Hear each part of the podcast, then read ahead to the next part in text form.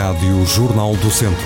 Podia ter sido confirmada a descoberta da vacina do Covid, ou então ter sido anunciado o fim do mundo, mas desta vez a sério. Podia ter acontecido isto tudo, mas a abertura do episódio de hoje seria sempre Pedro Abrunhosa. Sempre.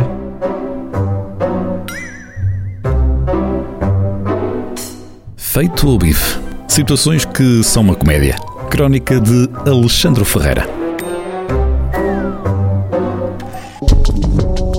Uma jarda, vim fazer 20 etapas. Já vi quem vira casaca, prefiro abrir as asas. Sistema fica montado, cantera vem do Barça. Este é pop, hop, é do vosso total lá na taça. Tática, tática, taca, claca, guita que tem paca. Madico, tipo, um digo, saca, tem que não se candidato. Depois disto, Pedro, pá, podes cantar às vezes que quiseres, que provavelmente tua mãe nunca mais te recebe nos braços. Agora sim, vamos ao tema da semana. As discotecas vão reabrir até às 8 da noite, sem pistas de dança, com as mesmas regras que cafés e pastelarias.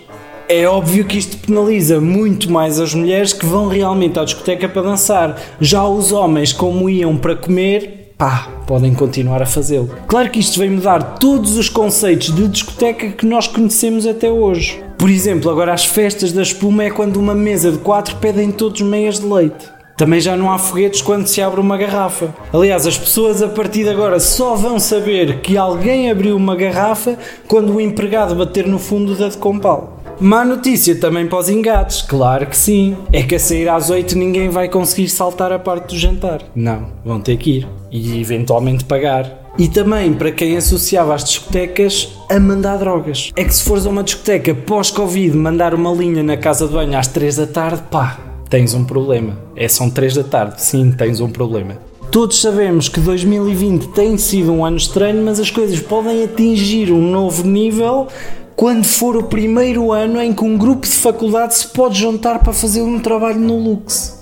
No fundo, pá, sou completamente contra todas estas regras, não porque gosto de ir à discoteca, mas porque acho que se a tua prioridade em plena pandemia é até saudades que eu tenho de ir a uma discoteca, é pá, eu sinto que a seleção natural vai fazer o seu trabalho eventualmente.